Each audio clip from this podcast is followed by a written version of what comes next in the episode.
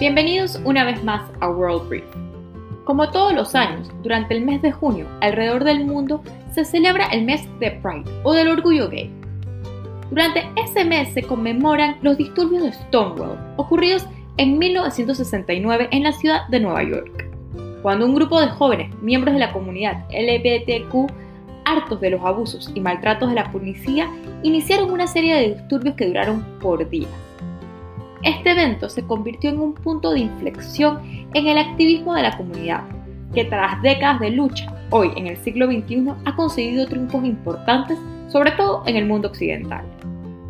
En honor a este mes, en World Brief queremos hacer un recuento de cómo está la situación de los derechos de las personas de esta comunidad en el mundo. Porque si es verdad que ha habido muchísimos avances, todavía falta mucho por hacer. Según una encuesta de Pew Research, a pesar de que la opinión pública acerca de los derechos de la comunidad LGBTQ sigue sumamente dividido y depende en gran parte del desarrollo económico del país y la región en la que vives, la aceptación de esta comunidad ha demostrado grandes ganancias desde el 2002 a nivel mundial, incluso en países conservadores como México, Japón e India, donde el apoyo a esta comunidad se ha doblado en los últimos 10 años. Este estudio también encuentra una relación directa entre distintos factores que influyen sobre los niveles de aceptación de esta comunidad en distintos países. Por ejemplo, en los países donde la sociedad más apoya los derechos de la comunidad gay son los países más ricos y con mayor índice de educación. Mientras que países con importantes afiliaciones religiosas o patrones ideológicos tienden a ser más hostil frente a la comunidad LGBTQ. Es verdad que al moverse la opinión pública a favor de una verdadera igualdad, asimismo se han movido las leyes para reconocer los derechos y proteger a estos individuos de discriminación. Usando como ejemplo el matrimonio igualitario, podemos ver un patrón. El primer país en reconocerlo fue Holanda en el 2001, en Asia fue Taiwán en el 2019 y en Latinoamérica fue Argentina en el 2010. En la última década, particularmente en Latinoamérica, ha visto un cambio importante, no solo en las leyes que protegen a estos individuos, pero en la percepción de la sociedad en general. Desde el 2010 hasta hoy, Brasil, Uruguay, gran parte de México, Ecuador, Colombia y Costa Rica reconocen el matrimonio igualitario, mientras que Chile reconoce la unión civil. Además, un fallo de la Corte Interamericana en el 2018 declaró que todos los países firmantes, que incluyen 20 países de la región, están obligados a reconocer el matrimonio igualitario.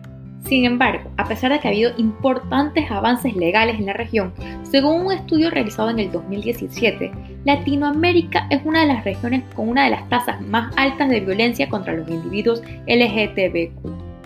Además, después de estos avances en la década de los 2000, el nacimiento de una izquierda conservadora, impulsada por grupos religiosos, sobre todo evangélicos, han hecho que la región dé un paso hacia adelante y dos hacia atrás. En Centroamérica, sobre todo, gobiernos y partidos políticos han pasado o propuesto leyes que dificultan el día a día de la vida de las personas de esta comunidad. Estados Unidos, por su parte, es un caso interesante. A pesar de haber reconocido el matrimonio igualitario en el 2015 y que esto cuenta con el apoyo de la mayor parte de la población. Según la última encuesta de Pew Research, el 70% de los americanos aprueban a la comunidad LGBTQ. En el 2020 y en el 2019, estados individuales han propuesto más de 200 leyes a lo largo del país para limitar los derechos y protecciones a los miembros de esta comunidad. Este tema, como muchos otros, ha quedado en el medio de una división política bipartidista que ha sido explotada por los políticos de derecha para movilizar a sus bases religiosas. En Estados Unidos, los derechos LGBTQ ha quedado en medio de la famosa guerra cultural. Sin embargo, mientras en algunos países las comunidades LGBTQ pelean por igualdad, en otros pelean solo por existir. Según una encuesta realizada por la Fundación Thomson Reuters, la homosexualidad es condenada con pena de muerte en al menos una docena de países.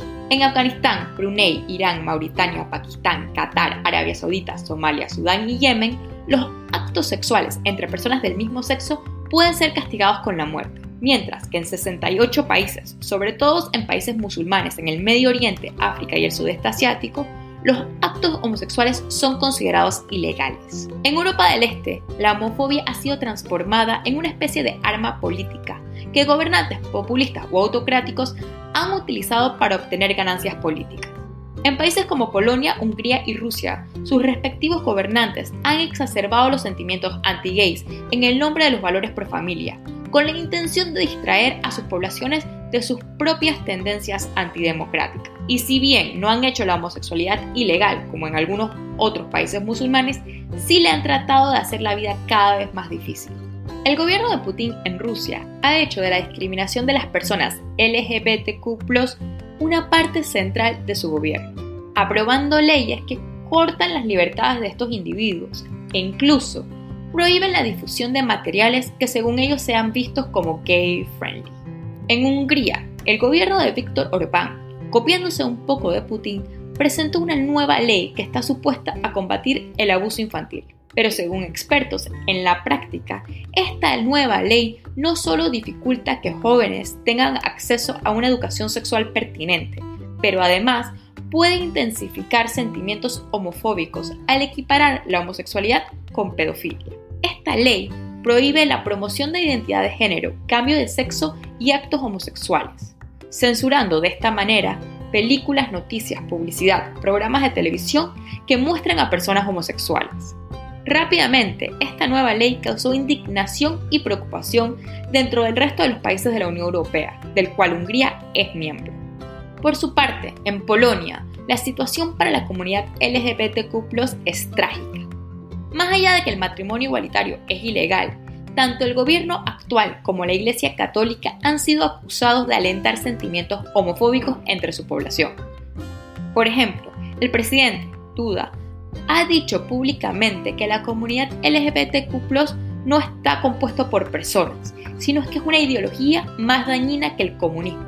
Siete municipales, además, de este país se han declarado como zonas libres de LGBTQ, lo que también ha llevado y ha levantado la indignación de la comunidad europea. Si vemos cómo la aceptación a la diversidad sexual ha venido evolucionando a nivel global en los últimos años, podríamos decir que las sociedades van en tendencia positiva y estamos por convertirnos en un mundo un poco más justo. Pero asimismo, como el mundo evoluciona de manera positiva, crece la resistencia de grupos y sectores fanáticos homofóbicos. Es por eso que a cinco décadas de Stonewall la lucha continúa. Esto fue World Brief, por favor síguenos en redes sociales en arroba World Brief en Instagram, Twitter y Facebook.